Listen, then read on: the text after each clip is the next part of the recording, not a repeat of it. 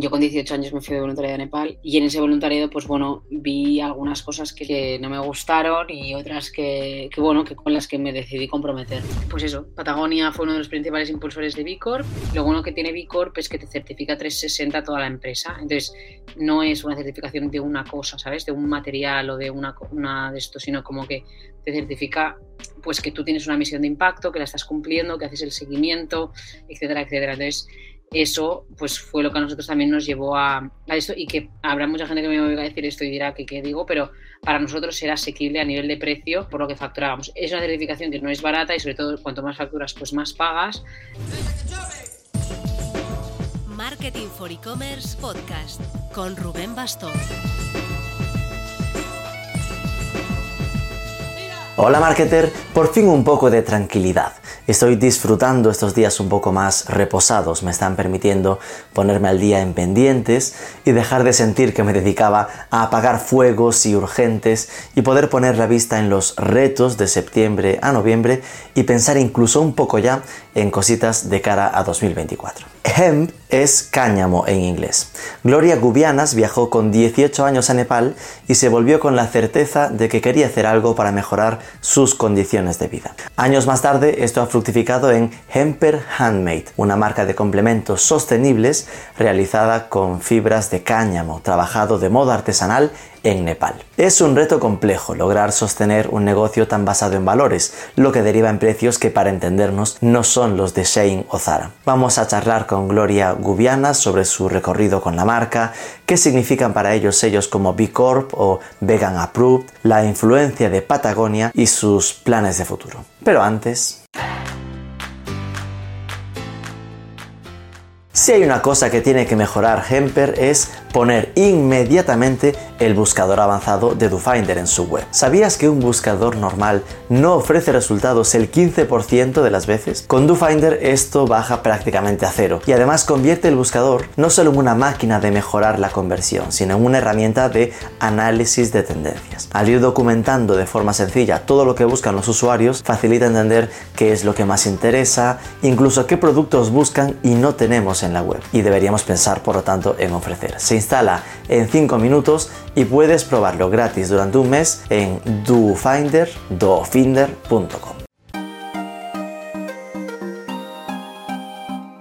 Marketing for e-commerce, learn with us, come learn with us, come to learn with us.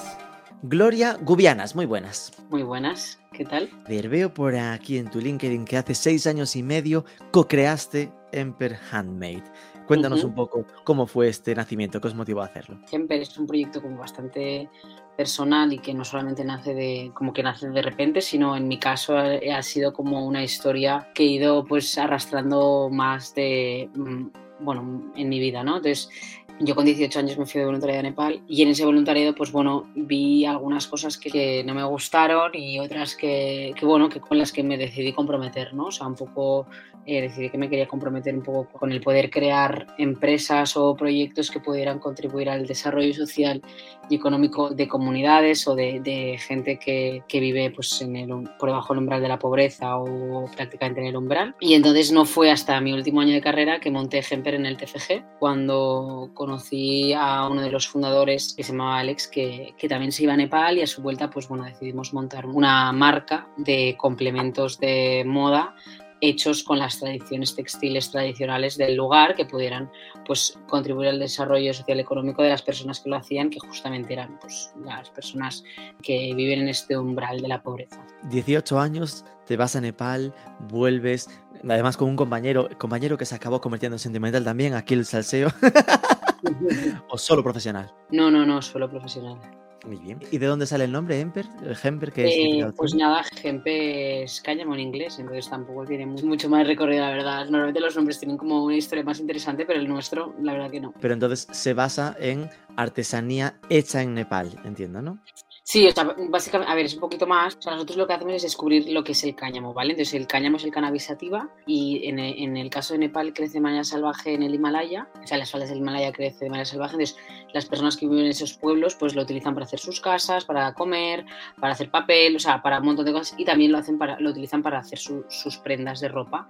Entonces, es una fibra que es muy resistente, que es térmica, que abriga un montón, o sea, que abriga y a veces fresquita, o sea, como que tiene unas propiedades muy interesantes y se lleva, pues, utilizando lo que sería el telar de, de mano para trabajar con esta fibra durante centenares de años y, y, es una tradición que, por ejemplo, aquí también existía pero que ha desaparecido y entonces que ahí todavía se preserva, ¿no? Entonces nosotros lo que hacemos es cogemos esa, pues bueno, ese know-how que tienen estos artesanos y conjuntamente con ellos, pues, eh, o sea, aquí nosotros diseñamos estos productos, los ponemos en el mercado y los desarrollamos con ellos. Entonces, lo que nosotros hacemos y donde realmente tenemos el impacto allá es que creamos unas alianzas con los artesanos que son de igual, ¿sabes? Entonces lo que hacemos es con el equipo local que nosotros tenemos ahí, tenemos un equipo local de tres personas que lo que hacen es formar a esos artesanos tanto en la parte de producto, porque o sea, no saben de diseño, ¿sabes? O no saben de, no, saben de producto de moda. Entonces, formar en la parte de producto y formar también en la parte empresarial para que puedan desarrollar eh, por su propio pie sus propias empresas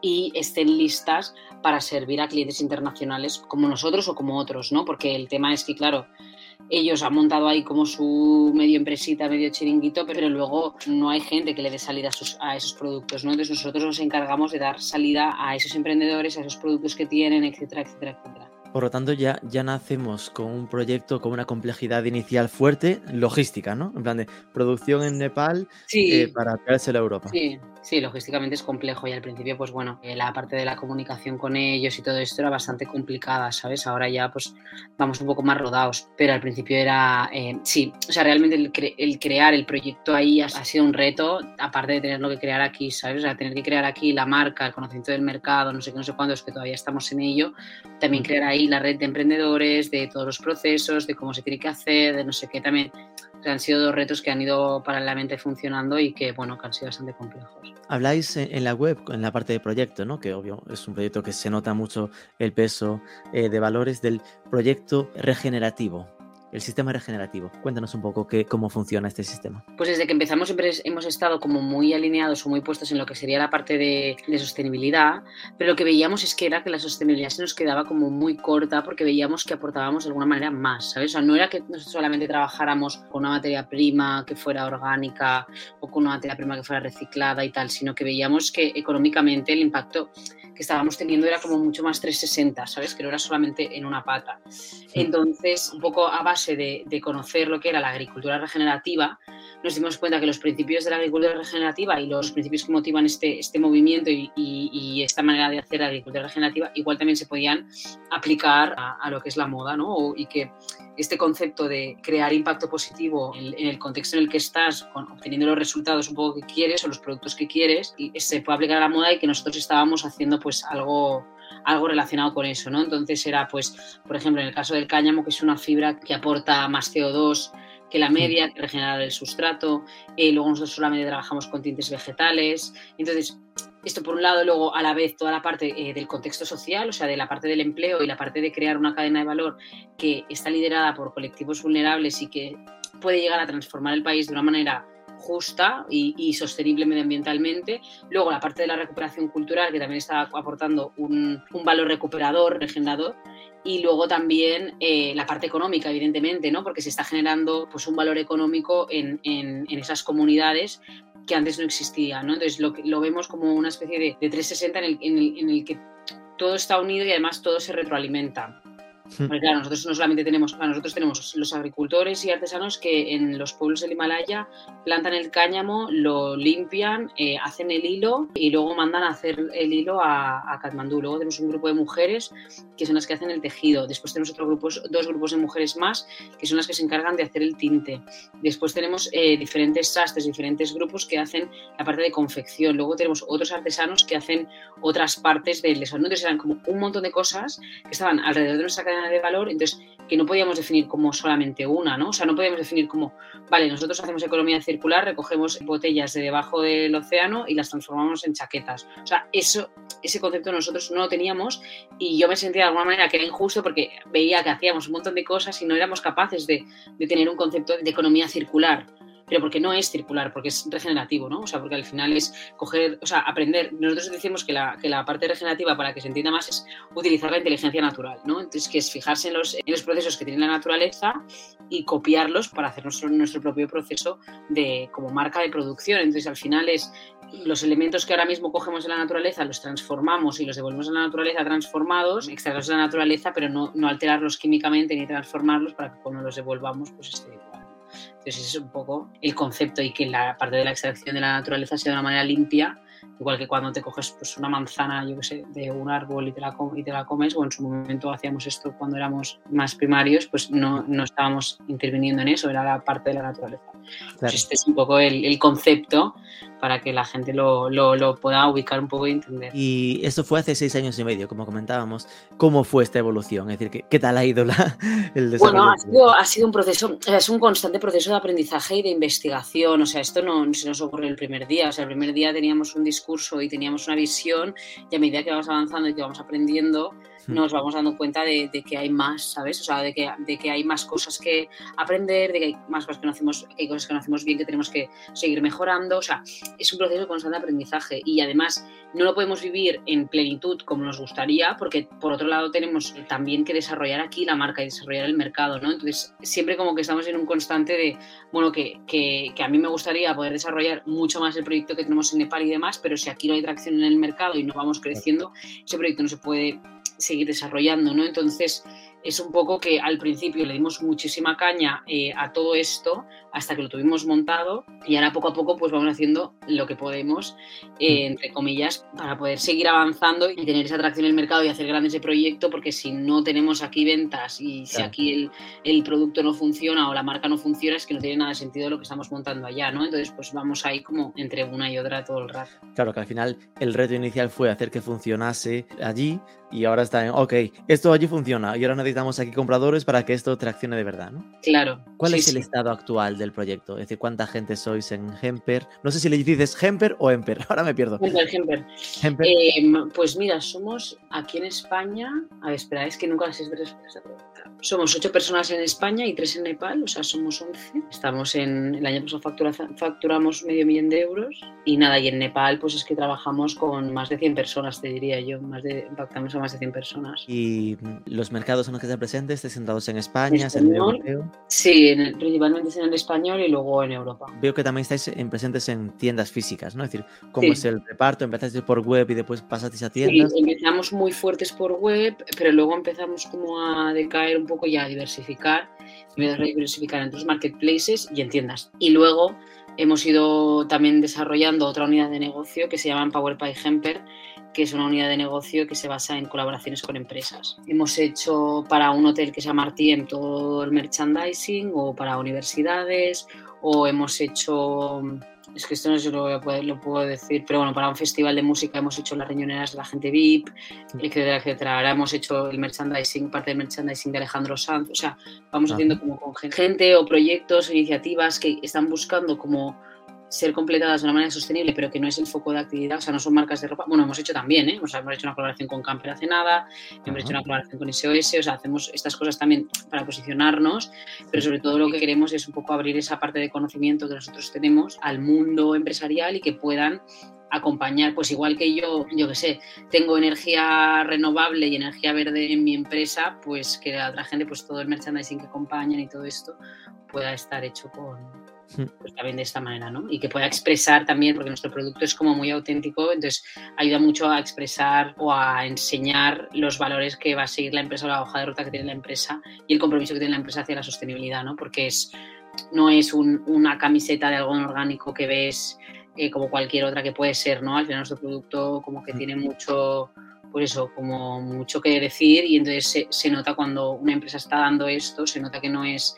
algo que han comprado en China mmm, claro. de corriendo, ¿no? sino que ha habido pues detrás hay algo más. Y a nivel de reparto de ingresos, ¿qué sería? Eh, el cubro, 40% web, 40% tiendas, 18% marketplaces y 2% estas colaboraciones. Pues a ver, no, el año pasado quedamos, el, el 50% fueron estas colaboraciones. ¡Wow! Y luego en torno al 30% web, luego el 15-20% tiendas y luego el resto del resto. Qué pasada, las colaboraciones sí que pesan entonces, ¿no? Este tipo de, acuerdos. Que por una parte, claro, lo que me decías de Alejandro Sanz eh, o Camper, como comentabas, es algo que a nivel branding ya, ya en sí mismo ya os funciona, ¿no? Ya sirve para ir posicionando. Las otras entiendo que son más, oye, genial, ¿no? Facturación, perfecto. Y la parte de marketplaces que comentabas, porque claro, en moda entiendo que hablamos de un Zalando directamente o qué tipo de marketplaces funcionan. Sí, eso es. Un Zalando, un Mirabia, estamos viendo a ver si en About You también nos eh, entramos,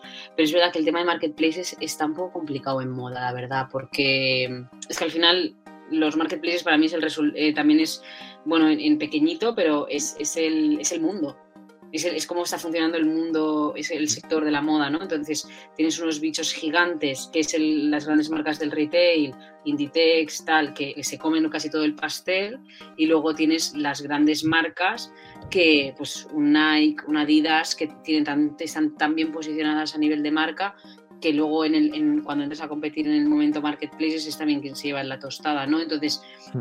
Pero es que es así el mercado. Entonces, en, en marketplaces, pues tú puedes entrar en un Zalando y demás y, ir trabajando en tu posicionamiento de marca y tal, pero es que por entrar en Zalando no vas a vender más, sino que pues va, va, va, a ser muy en línea en lo que tú facturas en la web, o sea, en cómo tienes posicionada la marca, ¿sabes? Si la marca está bien posicionada, venderás, vendrás más y si no está bien posicionada, venderás menos, tanto en digital como en físico como en todo. Entonces, es todo el rato la lucha contra, bueno, contra no, hacia el posicionamiento de la marca constante. Esto nos lleva de nuevo a pensar en la necesidad de trabajar la marca, ¿no? De ser más conocidos, de que al final si Hemper fuese mucho más conocida, entonces tendría más tracción en, Zalando porque ya la buscarían directamente. Claro, sí, te buscarían directamente o aparecerías, etcétera. A ver, y luego también hay que mm. invertir, ¿sabes? Hay que invertir en marketing, hay que invertir en que tus productos bien, hay que, o sea, hay que invertir en que todo eso esté bien y que luego la empresa esté preparada para servir a esos marketplaces o a esas tiendas en el caso de que sea tienda, ¿sabes? Porque muchas veces también lo que pasa es que de repente no tienes el equipo bien montado o no tienes las operaciones bien montadas y no estás lista para servir, que a nosotros nos ha pasado, que no estás listo para, para servir en esos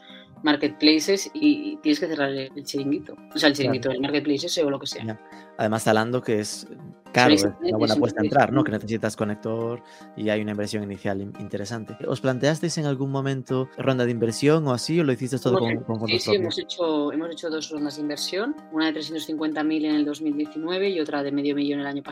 Y ahora vamos a hacer como una pequeña ampliación de capital, pero de interna a nivel de socios. Pues bueno, porque estamos haciendo, o sea, un poco nosotros el año pasado nuestra estrategia era trabajar en el crecimiento de una manera más agresiva en todos estos canales, pero nos hemos dado cuenta de bueno, han sucedido varias cosas que lo que nos ha pasado es que operativamente no estamos preparados, han subido los precios de las materias primas, hemos tenido que subirlos, entonces nuestro cliente como que ha evolucionado, bueno, había una serie de cosas que no han funcionado como esperábamos, entonces ahora hemos tenido un poco que rehacer eh, la estrategia, el plan estratégico, el camino que queremos seguir, entonces vamos a poner el foco sobre todo en seguir creciendo en web y en seguir creciendo en la parte de colaboraciones, que son los canales que controlamos directamente, y la parte de canales intermediarios multimarca, que sería pues marketplaces y tiendas, vamos a dejar los que funcionen de manera orgánica y los vamos a mantener, pero el foco va a estar en, en crecer en los canales que nosotros controlamos porque también es donde nosotros somos fuertes porque es donde podemos contar nuestra historia. ¿Qué nos pasa? En una tienda, al lado de 800.000 mochilas, que no tienes un espacio para contar, o sea, si la tienda te permite tener ese espacio, sí, pero por lo general cuando empiezas no es así. Entonces, pierdes el control de contar la historia y lo que es potente de lo nuestro es contar la historia, es de dónde vienes, nuestro concepto es Nepal, ¿sabes? Entonces, si no puedes contar eso, para nosotros es, es complicado. Entonces, como no podemos hacer todo a la vez, lo que queremos hacer es asentar un poco más y concentrar el crecimiento en esos canales, cuando ese crecimiento ya se empieza a ver limitado, ya pasar a los siguientes, ¿sabes? Pero concentrarnos en eso. ¿Os llegasteis a plantear montar tienda propia?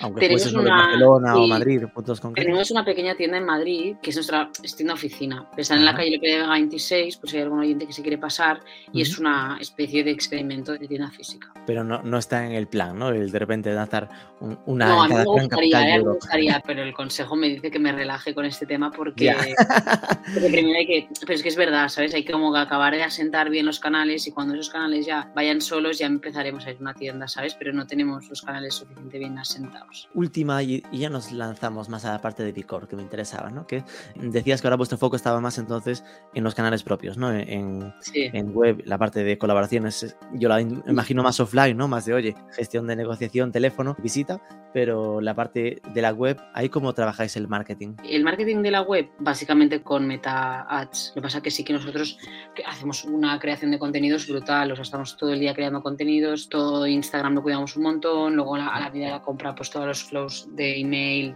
lo estamos trabajando, o sea, un poco estamos en la, o sea, utilizamos también todo ese, todas esas herramientas que podemos llegar a tener para hacer que sea una experiencia más inmersiva. Y ahora estás en nuestra web, pero queremos volver a hacer la web entera. La habíamos abandonado un poco porque al final, claro, los otros canales que también te requieren. Si estás vendiendo en tiendas es que tienes que tener también un catálogo que esté muy bien, que esté bien acabado, que esté bien hecho, no sé qué, no sé cuántos. Entonces, ahora lo que queremos es, vamos a todo nuestro canal web que sea una experiencia súper de marca, inmersiva, tal, que se pueda contar transparente, no sé qué, no sé cuántos tal. En cuanto tengamos esto ya, pues iremos a displays, iremos a otras cosas, pero nuestro principal canal de venta lo queremos tener bien, bien posicionados a nivel de SEO, a nivel, bueno, pues todo esto, limpiar, limpiar y mejorar. Interesante, ¿no? Porque al final, para mí, la, la separación entre apuesto por Meta, apuesto por Google, ¿no? Ese, esos dos papá, mamá, suele ser Meta más vinculado a la inspiración, ¿no? Es decir, que en nuestro caso no es tanto responder a quien busque gorros me encuentre, porque seguramente quien busque gorros no está buscando un gorro del valor o del precio que tengan los vuestros, sino que buscas más inspirar a la gente que os descubra con, más con la historia del proyecto y que de ahí se decida apostar. ¿no? Pues sí, es que es un poco eso lo que, lo que vemos, porque el, o sea, es que el crecimiento está muy bien, pero es que tienes que tener las bases muy bien asentadas. Entonces, yo lo que veo es que nuestra web no estaba bien asentada, ¿sabes? En el momento en que decidimos crecer. Entonces, es que es, es, complicado. Y nos damos cuenta de ahora mismo, o sea, esta mañana hacíamos un análisis de que es muy fuerte como que parece mentira y que es la teoría y tal, ¿sabes? Que todas nos lo sabemos, pero luego la práctica es más complicado. Pero cuando cuidas el marketing de influencers, el posicionamiento de la marca, los contenidos que enseñas, eh, eres constante enseñando los contenidos, eh, lo mismo con las newsletters, los emails y tal, o sea, la rentabilidad en tu inversión en meta mejora muchísimo, o sea, es brutal, porque mejora mogollón. Yo en febrero corté todos los anuncios hasta que no tuviéramos bien estructurado toda esta creación de contenido, las newsletters, tal, ¿sabes? Hasta que no estuviera todo eso bien, se cortaron los anuncios y ahora los estamos volviendo a poner y, se nota mogollón, se nota mogollón que hemos estado trabajando en esas cosas. Y bueno, y también se notaba un montón cuánto facturábamos sin tener anuncios, que esto también era muy interesante, ¿sabes? Ya, por lo menos para saber qué hay de incremental en los anuncios o simplemente de refuerzo de marca. Exacto, entonces eso, eso es muy interesante. Bueno, es, es, un aprendizaje, yo creo, ¿eh? porque también está, o sea, últimamente las marcas que se comenta mucho entre las marcas que hemos nacido en online, que el online ya está, que ya está muerto, que ya no es rentable, que ya no está. Estamos matando cosas. Sí, sí, es que, es que sí, la verdad que es, en fin. Entonces, no sé, yo creo que también muchas veces, a nosotros, o al menos lo que a nosotros ha pasado, es que cuando ves el jardín del vecino siempre lo ves más bonito, ¿sabes? Entonces dices, el online ya, estoy cansado, no quiero más online, vamos a la distribución. O la gente de la distribución, buah, en el online te llevas todo el margen, vamos al online, ¿no? Entonces, creo que muchas veces los emprendedores pecamos de decir, vale, es que no llevo ni cinco años, ¿sabes? En plan, asentando este canal de ventas y ya me estoy queriendo meter en otro, que a nosotros que nos pasó. Es que llevamos tres años en el canal de ventas web y dijimos, este, el canal de la web ya no, vámonos a, está perdiendo la rentabilidad, no sé, no sé cuánto, se va a meter todo el mundo, vámonos a los siguientes canales, cuando ni siquiera teníamos ese canal bien asentado, ¿sabes? Entonces, es un aprendizaje que, que, claro, cuando lo estudias y no sé qué, no sé cuánto, es como muy evidente, ¿no? En plan de, pues bueno, la mítica matriz de, An, de Ansurf o como se llame, la mítica de nuevos canales, nuevos productos, nuevos mercados, no sé qué, no sé cuántos, que lo ves clarísimamente cuando ves en las empresas de los demás, pero cuando eres tú el que lleva una empresa, mm. pues bueno, eso ya se deja de, eso ya lo dejas de ver porque, porque eso te, explica a la gente lo bien que le va con el wholesale y dices, coño, pues me voy a meter a wholesale ya, ¿sabes? Pero luego igual no te y luego el que te hace wholesale te ve a ti cómo te va en la web y dices, ostras, voy a hacer esto ya, ¿sabes? Pero qué suerte tienes que estás en la web y te quedas con todo. Con todo el margen, no sé qué tal, claro, es, claro, pero es que es, es esto. ¿Siempre habías trabajado sobre Shopify o no, entramos como e-commerce, pero ahora ya Shopify, sí. A eso es una muestra de que habéis notado la mejora en la conversión al paso de Shopify, ¿no? Sí, también, sí, sí, sí. Y no, y lo más fácil más, es más fácil para nosotros todo. También a nivel interno, porque tampoco somos aquí unos, no somos como super growth hackers y tal, ¿sabes? En plan, veo que vuestro foco está en Instagram a nivel redes sociales y por lo que comentabas, también entiendo que trabajaréis bastante con la parte de, influencers, ¿no? Sí, trabajamos un montón. ¿Y hay que ese cambio de intercambio por producto? ¿O vais a grandes influencers con pago? Depende, depende, de, depende. B Corp, vale. Yo recuerdo que cuando vi vuestro caso me había generado llamado la atención la parte de B Corp porque conozco el sello y sé que es complicado complicado de conseguir, ¿no? Es decir, que es de las cosas que yo veo ese, ese logo ahora mismo y es como un check de se lo toman en serio. Mm. Entonces, eh, empecemos por orden de qué os motivó a buscar esa certificación, porque veo que tenéis más, lo de, oye, Vegan Approved, 1% for the Planet. ¿Cómo fue como esa idea de a dónde me meto? ¿no? Pues a ver, no, es que nosotros siempre, eh, Patagonia ha sido nuestro referente. Y entonces nosotros queríamos, cuando se habéis tenido claro que, vale, quiero crear Patagonia, pero bajo nuestro, llevado a nuestro territorio, ¿sabes? Entonces, pues eso, Patagonia fue uno de los principales impulsores de Vicor y pues cuando llevábamos seis meses o así de vida, fuimos a las oficinas de Vila, bueno, que ni existían en ese momento las oficinas de Vila, pues era como, bueno, la persona encargada de Vila, le fui a ver y me dijo, cuando tengas empleados vuelves, porque si no, no te puedes sacar la certificación. cuando crezcas, vuelve por aquí. y cuando tengáis empleados, vuelves y te podemos hacer sacar la certificación y te puedes sacar la certificación. Entonces, para nosotros lo complicado siempre es que nosotros vamos, intentamos ir como un pasito más allá en el sentido de nuestra cadena de producción. O sea, por ejemplo, nosotros trabajamos con el cáñamo, que es una fibra que no tiene certificaciones orgánicas, porque en muchos sitios es ilegal plantar. Entonces... Porque se vincula a la marihuana. Sí, sí, exacto. Entonces, no hay una certificación de cáñamo orgánico. Entonces, muchas veces una certificación como Vicor te pide que tengas esa certificación de orgánico. Entonces, claro, nosotros es como, vale, o sea, nosotros estamos poniendo en el mercado, intentando posicionar esta, esta fibra para que se saque la, ¿Sabes? Porque es lo que te digo, que como vamos un poquito por delante, para que se intente certificar, ta, ta, ta, pero no tenemos la certificación porque hemos empezado nosotros, ¿sabes? Como que nadie lo conocía el cáñamo. Entonces, con lo que nos encontramos todo el rato es con ese tipo de limitaciones. Y luego, además, también, y lo mismo con, con las certificaciones sociales, con el Fair Trade. Claro, nosotros nos quieren, o sea, si tenemos certificación Fair Trade o cosas así, y claro, nosotros lo que hacemos es ir con la gente que ni siquiera sabe lo que es el fair trade, ¿sabes? O sea, es que la gente en Nepal que sabe fair trade, pues es gente que ha ido a la universidad, es gente que, ¿sabes? Son gente pues que ha tenido oportunidades. Los artesanos con los que trabajamos nosotros, pues es que no saben ni inglés, ¿sabes? Entonces, ¿cómo van a saber lo que es fair trade? Pues ni idea. Los líos que tienen es que no les puedes imponer tampoco que se saquen fair trade, ¿no? Entonces, nosotros siempre hemos tenido como un poco ahí de, de, dicotomía con el tema de las certificaciones y demás, porque era como, vale, o sea, las certificaciones ya llegan a un punto en el que cuando ya están las cosas asentadas como en el mercado o, o ya están suficientemente en boca de la gente. Entonces, si nosotros estamos yendo como un paso por delante, es que nunca vamos a poder conseguir tener certificaciones, ¿sabes? Entonces, lo bueno que tiene B Corp es que te certifica 360 toda la empresa. Entonces, no es una certificación de una cosa, ¿sabes? De un material o de una, una de esto, sino como que te certifica pues que tú tienes una misión de impacto, que la estás cumpliendo, que haces el seguimiento, etcétera, etcétera. Entonces, eso pues fue lo que a nosotros también nos llevó a, esto y que habrá mucha gente que me va a decir esto y dirá que qué digo, pero para nosotros era asequible a nivel de precio por lo que facturábamos. Es una certificación que no es barata y sobre todo cuanto más facturas pues más pagas, pero en nuestro caso, por ejemplo, una que nos queremos sacar que es la de regenerativo, que es la de Cradle to Cradle, o sea, ya sí que supone una inversión muy a lo bestia. Se supone igual una inversión de,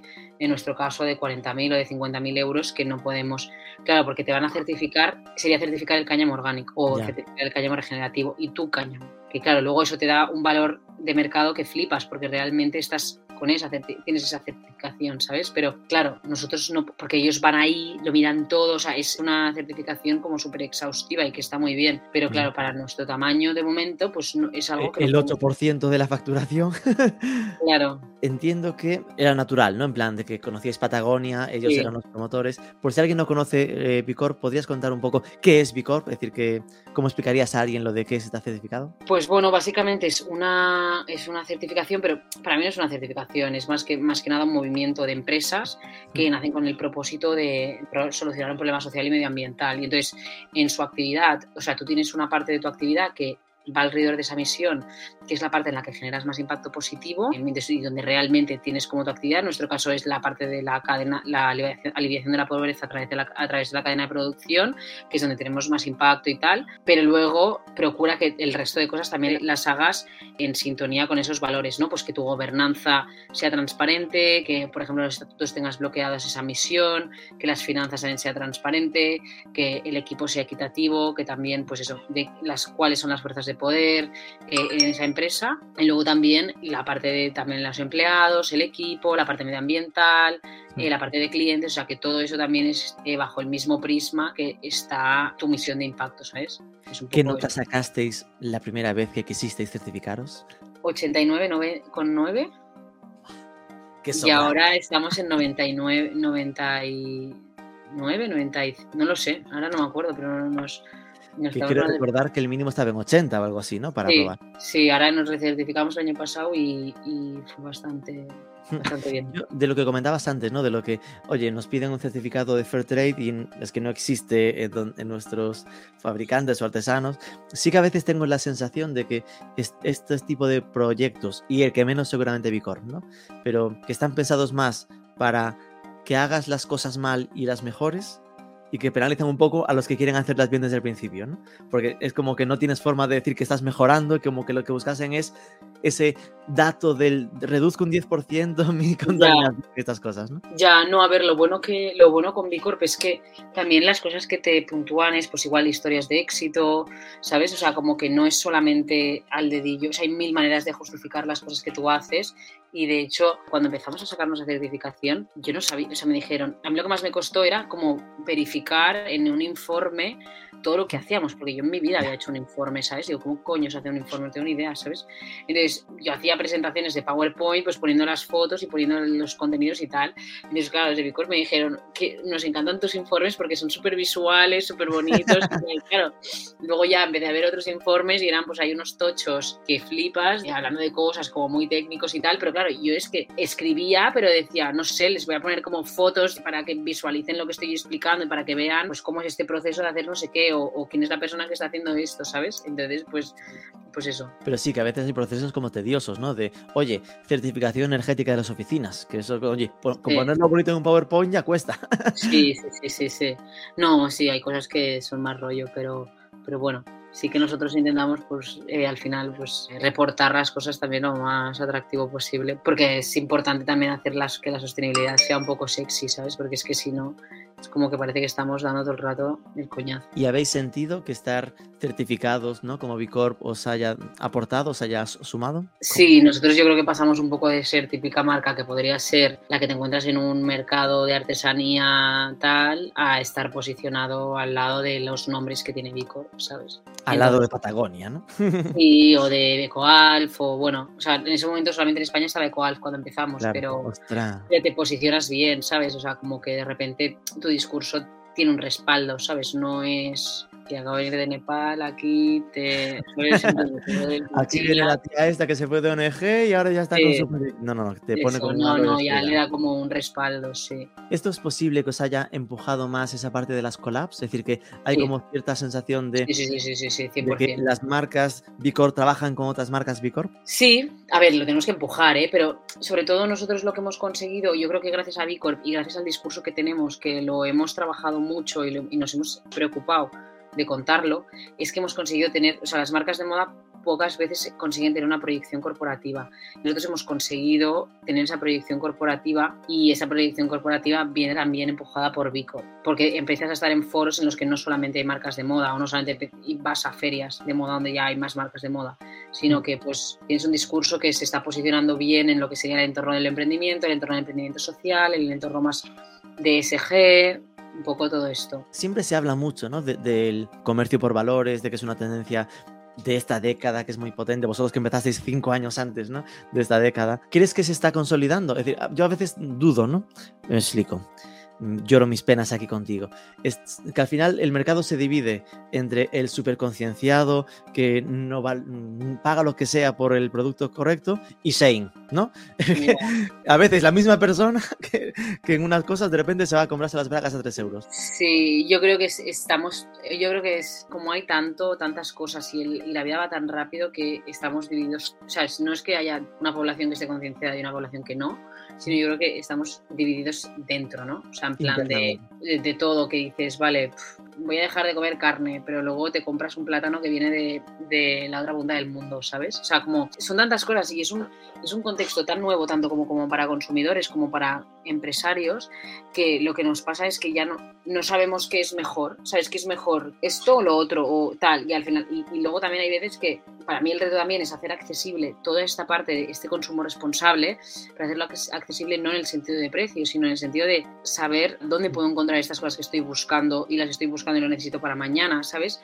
Porque no, o sea, si tú necesitas para mañana, no lo sé, me da igual, o sea, vas a montar un evento y necesitas un catering para mañana, pues igual lo más rápido que te sale es, bueno, pues... Eh, cojo Globo y el primer restaurante que haya que me encaja en precio y tal, pues es el al que voy. O voy al supermercado de al lado y compro esto, ¿sabes? O sea, igual para hacerlo realmente de una manera sostenible te, tienes que tener un esfuerzo. Entonces eso poquito a poco va a ir penetrando en el mercado mejor y de manera más accesible y más fácil, pero al principio nos tenemos que planificar bien como consumidores para hacer todo esto y esto requiere un esfuerzo y un compromiso muy grande que a veces se ve penalizado pues por la vida porque tienes mil problemas o te pasa lo que sea y no no eres capaz de llegar a esto. Eso sería un poco lo que comentabas al principio de que tu cliente había evolucionado. Sí, no, y que al final nosotros también pues vamos mejorando el producto y vamos mejorando las materias primas y todo eso y al final nuestro producto va encareciendo, entonces no podemos estar vendiendo al mismo tipo de cliente el que vendíamos antes, es como que estamos, tenemos que ir viendo como otro tipo de,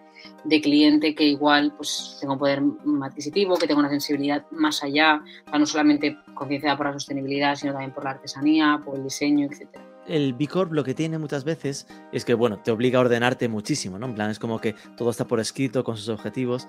Supongo que habréis tenido que, como que redactar y ordenar las iniciativas o programas que tenéis en marcha para generar ese impacto positivo, ¿no? Esto, eh, ¿cómo le habéis dado forma, ¿no? ¿Qué tipo de, de proyectos tenéis así en marcha? Más allá del obvio, claro, es que al final en vuestro caso es que el core ya es un proyecto así. Claro, o sea, el tema, el tema nuestro es ese, ¿sabes? o sea, yo lo que buscaba desde el principio era que nosotros no tuviéramos que poner en marcha proyectos, ¿sabes? o sea, que el propio proyecto fueran los proyectos, porque si no, en un momento determinado, cuando las cosas fueran mal, eso era lo primero que íbamos a cortar. Ya. Y de hecho nos pasó porque pusimos en marcha varios proyectos y los hicimos y ahí se quedaron y ya está, ¿sabes?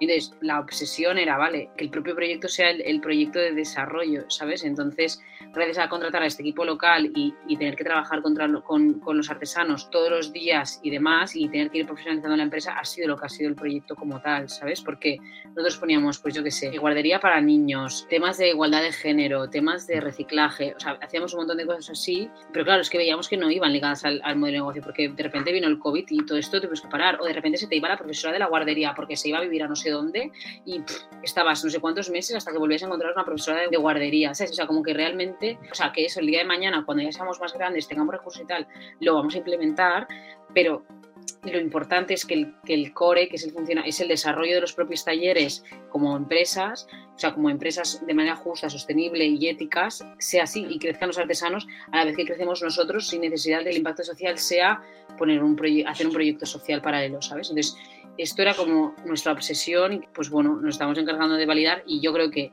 el día de mañana, pues cuando podamos hacer lo que nos dé la gana, porque seremos rentables y tal, no sé qué, pues todas estas cosas las iremos implementando, ¿sabes? Pero de momento, ahora el compromiso está con, vale, hemos montado todo esto y ahora hay que hacerlo funcionar aquí para que allá, pues el día de mañana, pues eh, hagamos proyectos, tengamos presupuesto, no sé qué tal, para invertirlo en esto. ¿Cuál es tu plan a dos, tres años? ¿Dónde, dónde ves a Hemper en dos, tres años? ¿Dónde te gustaría verlo? En plan, de mi proyecto es que esto quede así.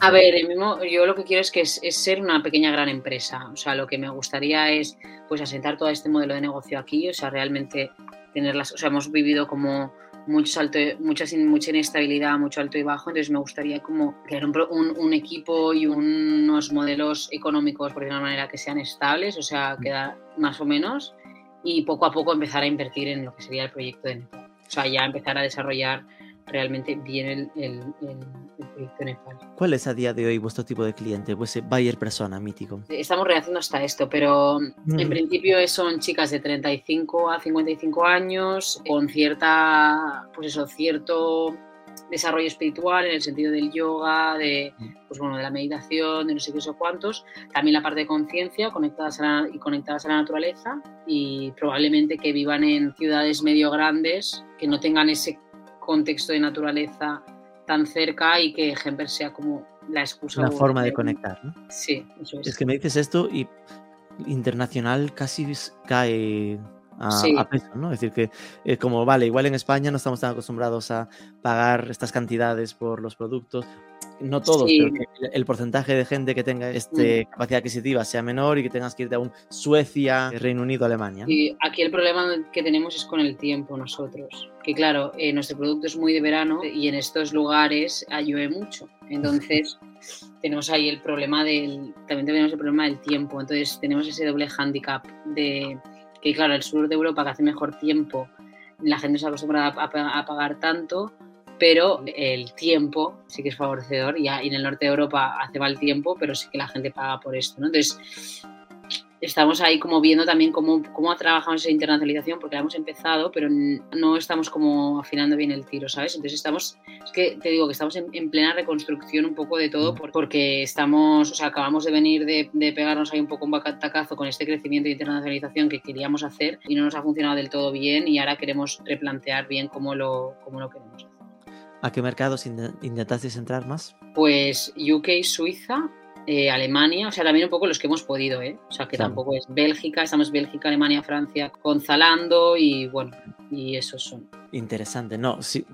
Es, complicado, ¿no? Porque al final defines un producto más para el sur, pero a un precio más para el norte. claro. Vale. Es posible, y, la última de estas que duelen, ¿eh? que hayáis sido siempre demasiado por delante. Me Puede ser. Esta tendencia, ¿no? Del e-commerce por valores yo la he visto siempre muy de, esta década, ¿no? De los, de los años 20 del siglo XX. sí, lo que pasa es que, ¿sabes qué pasa? Que si hubiéramos empezado ya, no, habrías, no habríamos tenido cabida en el mercado tampoco, ¿sabes? o sea, Patagonia, ¿cuándo, dirías que se creó Patagonia? Uf, pero Patagonia hace ya 20 años o así, ¿no? Es del 1930 y no sé qué. Vale.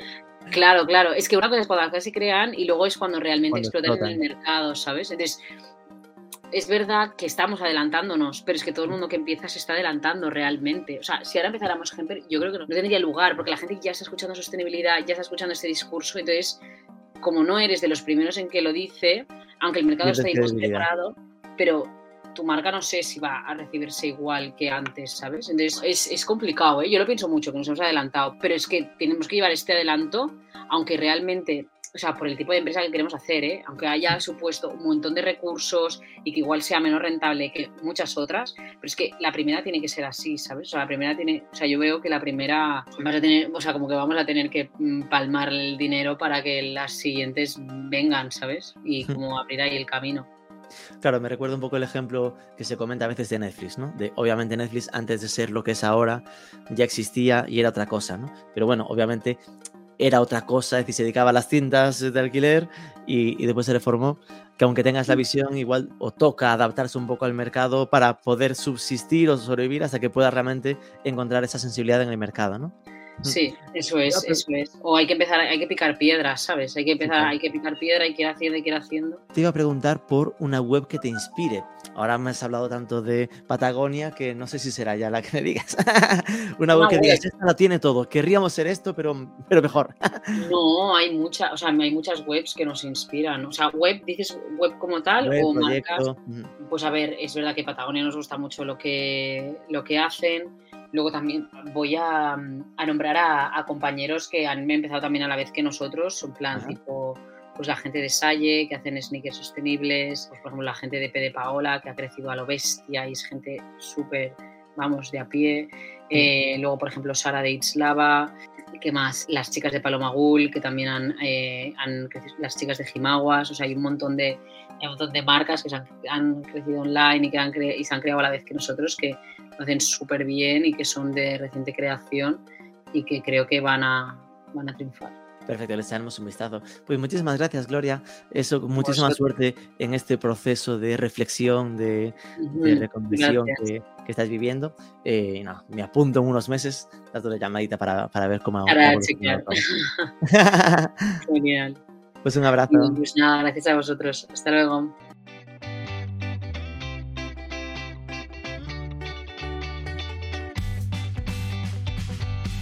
Ojalá les vaya genial el proyecto de Hemper. Es como mínimo inspirador cómo están trabajando para reducir impacto ambiental y sumar positivamente en las zonas de origen de las materias primas.